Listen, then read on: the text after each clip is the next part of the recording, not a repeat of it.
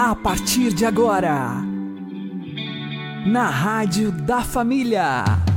Abre, Senhor, os meus olhos com o seu poder.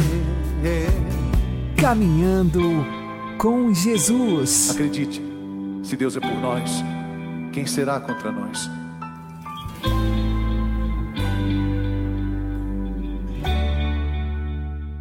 Olá, meu querido irmão, minha querida irmã, ouvintes da Rádio Regional Esperança, eu sou João Cláudio e este é o programa Caminhando com Jesus. Oremos. Inspirai, ó Senhor, as nossas ações e ajudai-nos a realizá-las, para que em vós comece e para vós termine tudo aquilo que fizermos. Por Cristo Senhor nosso. Amém. Santíssima Virgem Maria, Mãe de Deus, rogai por nós.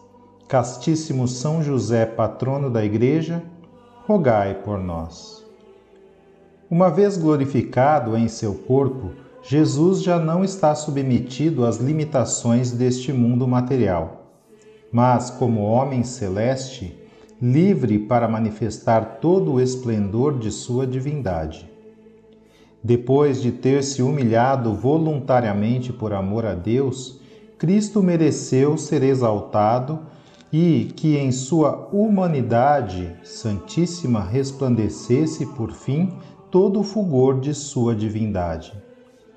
A partir de sua gloriosa ressurreição, portanto, o corpo de nosso Senhor passa a manifestar em plenitude todas as consequências de sua união pessoal com o Verbo. Após a ressurreição, o corpo de Cristo continuou sendo um verdadeiro corpo físico e material. Vede minhas mãos e meus pés, sou eu mesmo, diz ele aos apóstolos. Apalpai e vede, um espírito não tem carne nem ossos, como vedes que tenho. No entanto, uma vez glorificado, já não se encontra mais submetido às limitações próprias da matéria a ressurreição de Cristo não foi um regresso à vida terrena, como no caso das ressurreições que ele tinha realizado antes da Páscoa. A ressurreição de Cristo é essencialmente diferente. No seu corpo ressuscitado, ele passa do estado de morte a uma outra vida, para além do tempo e do espaço. O corpo de Cristo é, na ressurreição, cheio do poder do Espírito Santo participa da vida divina no estado da sua glória, de tal modo que São Paulo pode dizer de Cristo que ele é o homem celeste. Por isso, podemos dizer sem receio que a pedra que cobria o túmulo do Senhor rolou não para que ele saísse, mas para que os discípulos pudessem entrar e, entrando e vendo, crescem que Jesus havia ressuscitado e ressuscitado verdadeiramente.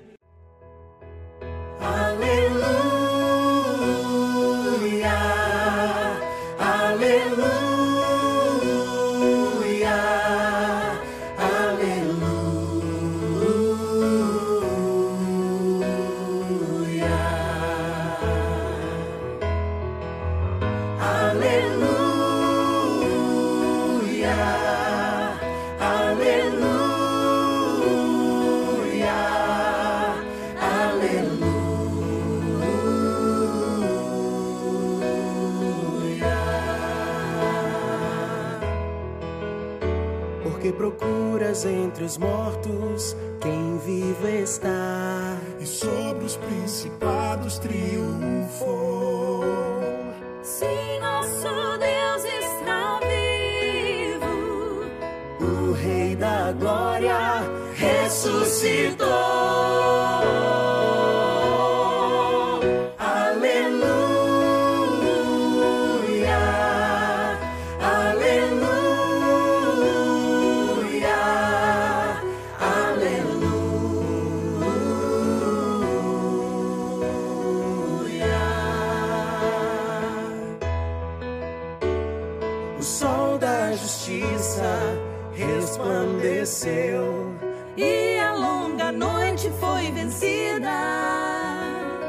Cristo morreu nossa morte e ressuscitando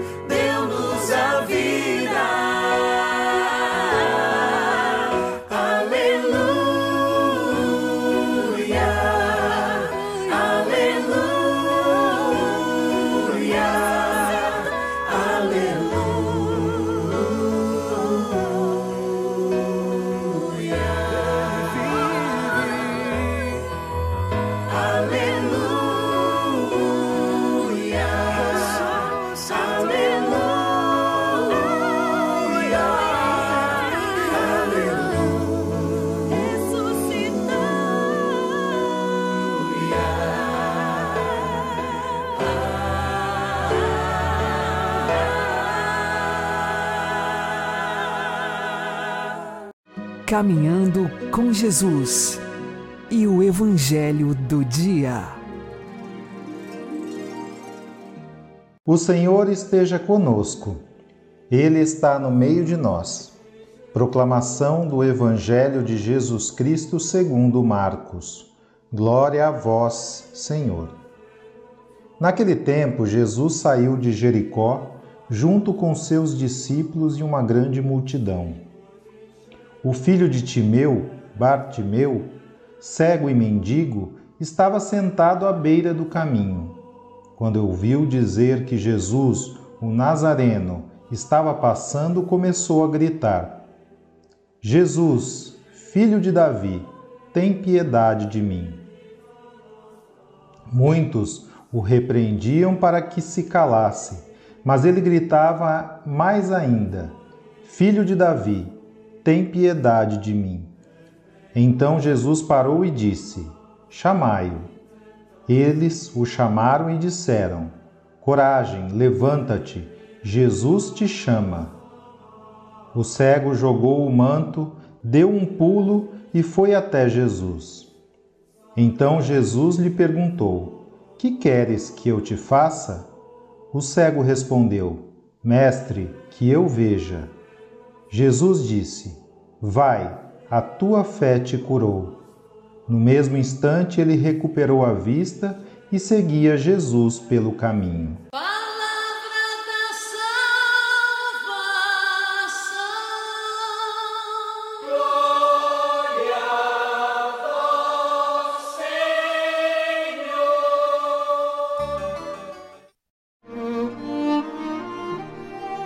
Agora, a homilia diária com o Padre Paulo Ricardo.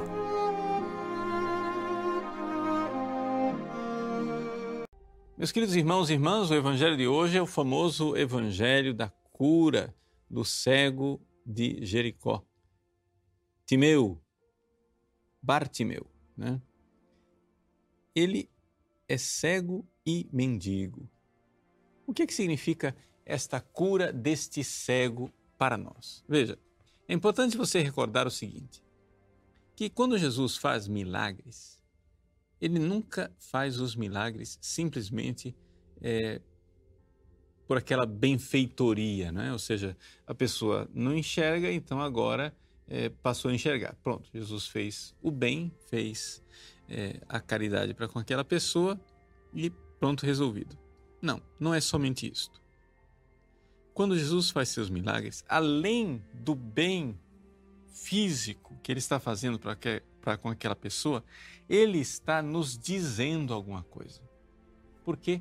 Porque os atos de Jesus, o comportamento de Jesus, as ações de Cristo são ações salvíficas e reveladoras. Ou seja, Jesus, quando faz tudo isso, ele quer a nossa salvação e quer a nossa salvação porque ele está nos revelando algo para a nossa salvação eterna.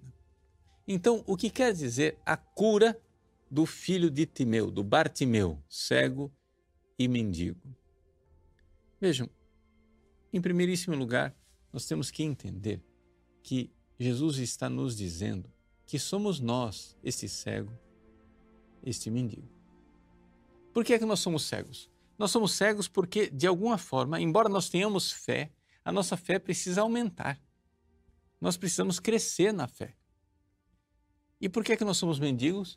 Nós somos mendigos porque, embora eh, você possa estar em estado de graça e, portanto, você tem a caridade, você tem o amor de Deus no seu coração, essa caridade precisa também aumentar. Nós somos mendigos de Deus e dependemos da graça de Deus para que tudo isto aumente e cresça. A cegueira significa uma fé que precisa aumentar. A mendicância, a caridade que precisa crescer. E como é que eh, nós vemos isso e como é que isso se realiza na nossa vida? Bom, em primeiríssimo lugar, vamos entender a história da cegueira.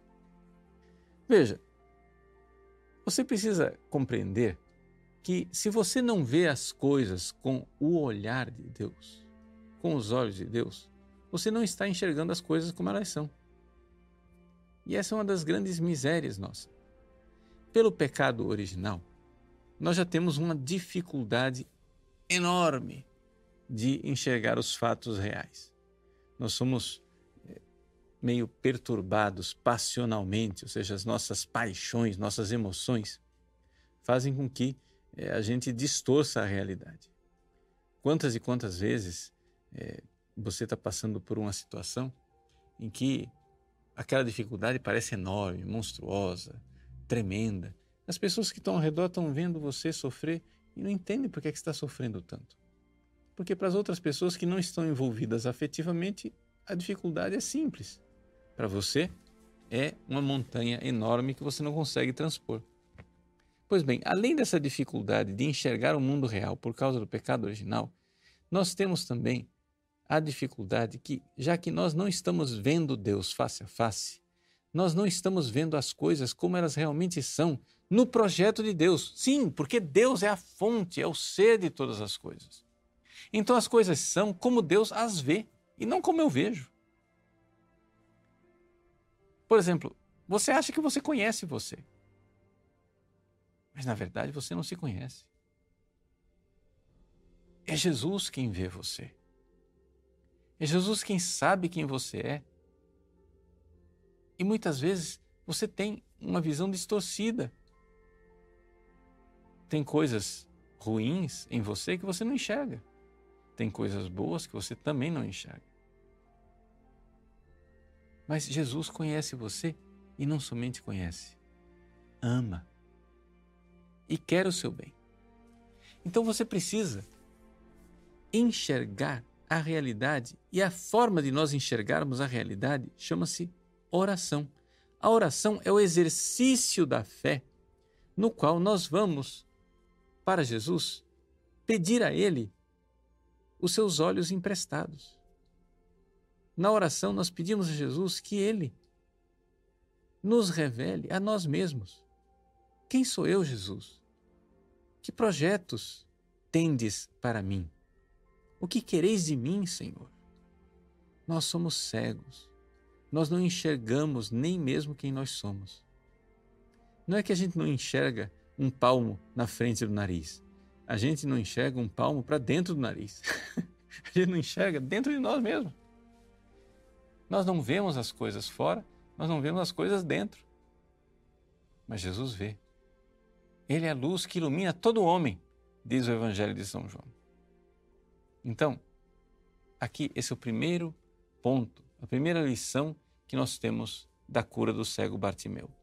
Jesus quer nos curar de nossa cegueira e você precisa enxergar quem você é.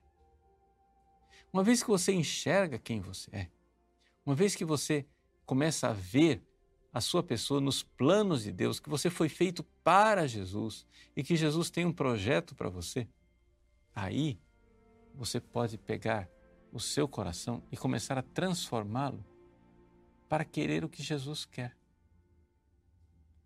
Ou seja, não somente você não se conhece, você não se ama. Você não tem um verdadeiro amor por você porque você não ama você com a vontade de Cristo. Jesus é quem me ama. Quantas coisas você quer achando que são boas para você, mas na verdade são veneno? Quantas coisas você fica lutando o dia inteiro, mas que o dia inteiro que nada, a semana inteira, o mês inteiro, a vida inteira, você fica lutando por aquela coisa e aquilo lá é veneno para você. só vai te fazer mal. Veja, meus queridos, nós temos que enxergar que nós não somos nossos amigos. Jesus é nosso amigo. Jesus é que quer o nosso bem. Então, a melhor coisa que você faz é parar de querer o que você quer e começar a querer o que Jesus quer. Se o que você quer não é o que Jesus quer, mude imediatamente a sua vontade. Conforme a sua vontade à vontade de Cristo. Queira o que Ele quer, porque Ele é quem sabe o que é bom para você. Então, Jesus, aqui, se coloca diante de nós como um Jesus que passa. Jesus passa na beira do caminho destes cegos e mendigos que somos nós. Você precisa ir para a vida de oração.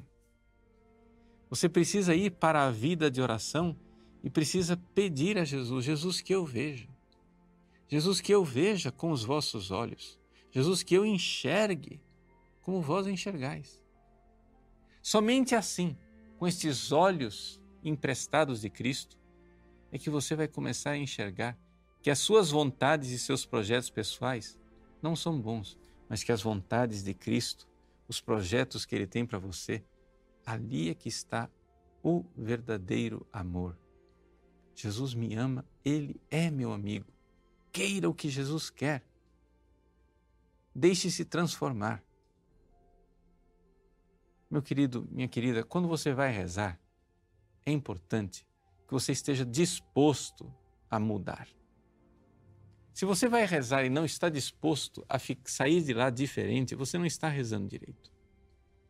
Tem gente que passa horas e horas de oração que são horas perdidas. Não porque a oração seja uma coisa ruim, mas porque as pessoas não estão rezando direito. As pessoas vão lá no sacrário para tentar mudar Jesus, para tentar mudar os planos de Deus, para tentar viver uma espécie de quebra de braço, convencendo Jesus a seguir as minhas vontades, como se a oração cristã fosse dizer para Deus: seja feita a minha vontade, assim na terra como no céu. Nós precisamos nos curar dessa cegueira. E então, verdadeiramente, enxergando o que Deus quer, mudar nossa vontade e querer o que Ele quer. Somente assim não seremos mais cegos, não seremos mais mendigos, porque enxergaremos a verdade com os olhos de Cristo e teremos a grande riqueza, que é o seu amor, a sua vontade, realizada em nossos corações. Deus abençoe você. Em nome do Pai, do Filho e do Espírito Santo. Amém.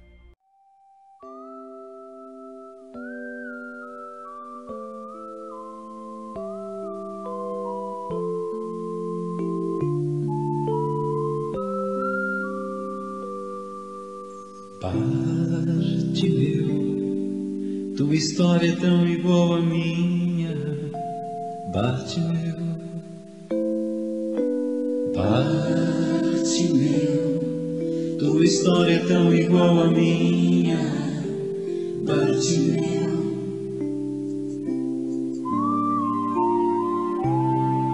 Eu que um dia me sentei pelo caminho, como aqueles que desistem de viver.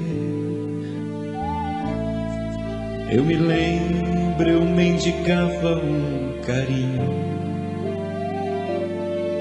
um olhar de misericórdia.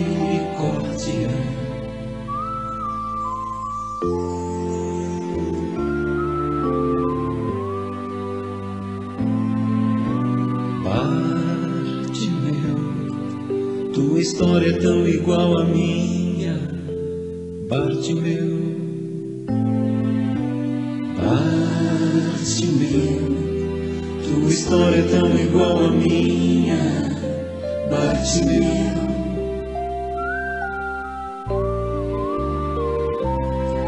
Eu que cego já não via o sorriso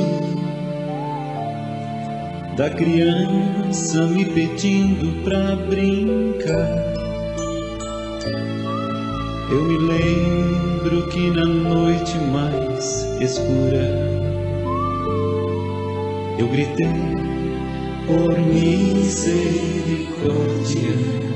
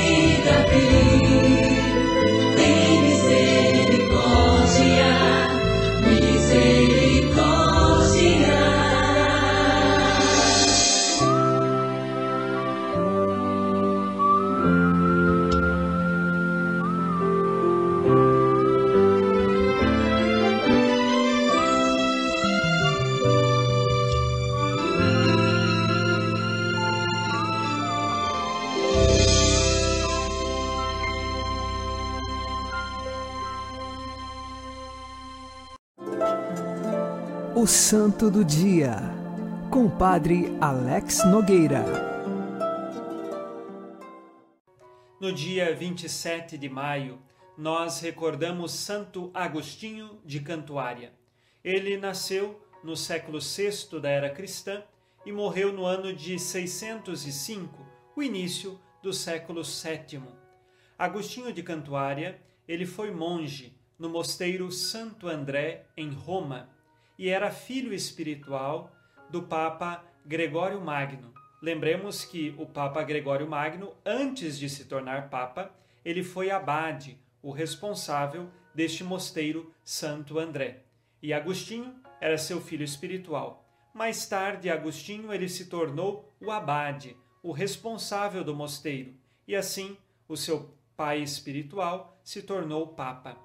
Agostinho tinha duas características principais: a mansidão de coração e também a humildade. Ele era muito humilde na forma de governar aquele mosteiro e também sempre com mansidão. Lembrando aqui que ele configurava a sua vida ao coração de Jesus, que também é manso e humilde. Agostinho de Cantuária foi convidado pelo Papa a evangelizar a Inglaterra, uma vez que surgiu uma oportunidade ímpar. O rei da Inglaterra, Etelberto, ele se casou com a princesa, filha do rei de Paris, a princesa Berta, e ela era cristã católica. Quando ela foi para a Inglaterra, então ali mandou construir uma igreja e alguns padres católicos foram até lá. A partir disto, com uma oportunidade de evangelizar aqueles povos, o Papa pediu a Agostinho e um grupo de monges que fossem para a Inglaterra a fim de evangelizar. A princípio, eles eram temerosos por conta das forças de guerra, forças bélicas inglesas, mas o Papa os encorajou. Agostinho foi nomeado bispo e chegou à Inglaterra. O rei Etelberto estava para acolher Agostinho e o grupo de monges, e durante o trajeto que faziam juntos, o rei pediu a Agostinho o batismo. O rei foi batizado, fora construída uma igreja em homenagem ao batismo do rei no lugar onde ele foi batizado, e também esta igreja é chamada da Igreja de Santo Agostinho de Cantuária. E mais tarde, o catolicismo pôde crescer na Inglaterra, pela evangelização de Agostinho, foram criadas outras dioceses. Agostinho se tornou o arcebispo primaz da Inglaterra. E o Papa recordou a ele que não poderia crescer a soberba e nem o orgulho em seu coração, porque de fato ele havia conseguido muito êxito na evangelização dos povos ingleses e do rei. Diante de tal circunstância, Agostinho então recebe esta advertência para permanecer humilde mesmo que tenha tido tantos sucessos na evangelização e tenha recebido cargos de grande responsabilidade na Igreja. E assim, Agostinho continua na via da humildade e da mansidão em seu coração. Aprendemos dele que em todas as circunstâncias da vida precisamos sempre ser humildes e reconhecer que tudo o que nós recebemos vem de Deus. Vamos agora rezar com você e por você, pedindo a intercessão de Santo Agostinho de Cantuária. Santo Agostinho de Cantuária, rogai por nós. Abençoe-vos Deus Todo-Poderoso, Pai e Filho e Espírito Santo. Amém. Fique na paz e na alegria que vem de Jesus.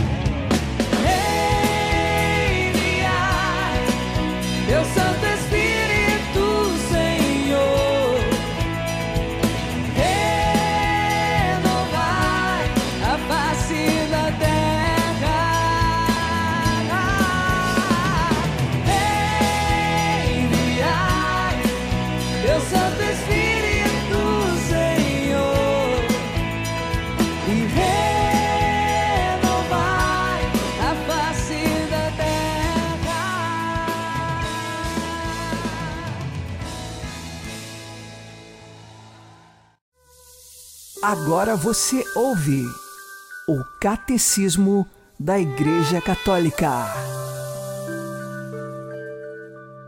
Ao designar Deus com o nome de Pai, a linguagem da fé indica principalmente dois aspectos: que Deus é a origem primeira de tudo e a autoridade transcendente, e ao mesmo tempo que é bondade e solicitude amorosa para com todos os seus filhos. Jesus revelou que Deus é Pai num sentido inédito. Não é somente enquanto Criador. É Pai eternamente em relação ao seu Filho único, o qual eternamente só é Filho em relação ao Pai. Ninguém conhece o Filho senão o Pai, nem ninguém conhece o Pai senão o Filho e aquele a quem o Filho quiser revelar. É por isso que os apóstolos confessam que Jesus é o Verbo que estava no princípio junto de Deus e que é Deus, a imagem do Deus invisível, o resplendor da sua glória e a imagem de sua substância. O Filho unigênito de Deus, nascido do Pai antes de todos os séculos, luz da luz, Deus verdadeiro de Deus verdadeiro gerado, não criado, consubstancial ao Pai.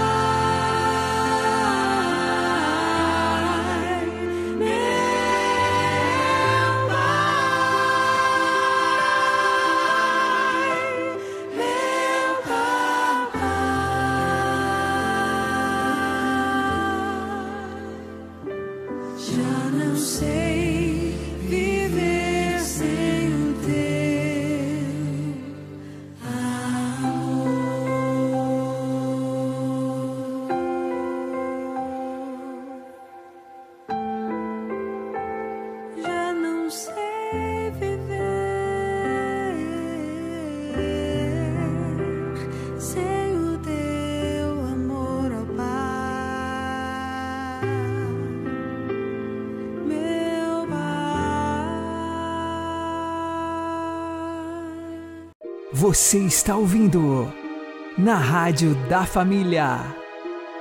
Caminhando com Jesus. Oremos cantando o Pai Nosso juntamente com nosso querido amigo e missionário Antônio Cardoso.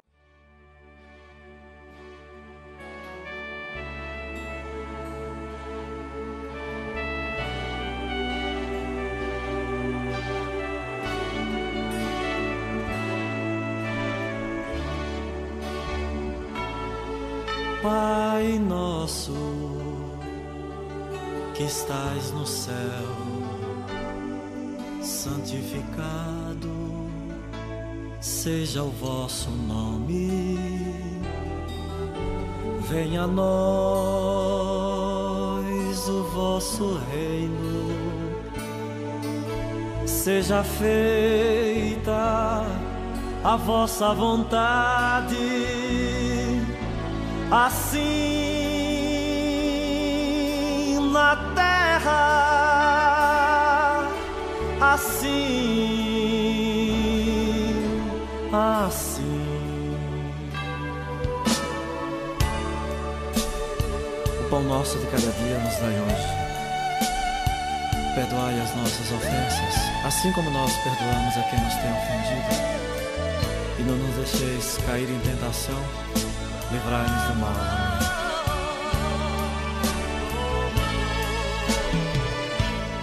Pai nosso que estás no céu, santificado seja o vosso nome. Venha a nós o vosso reino seja feita a vossa vontade, assim na terra, assim.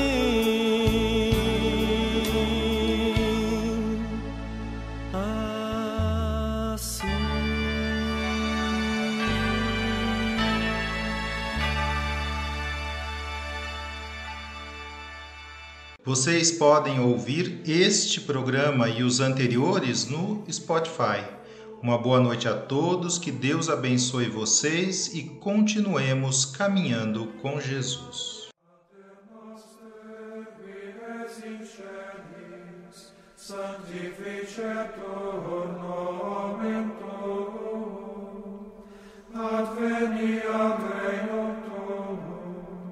Fiat voluntas tua, sicut in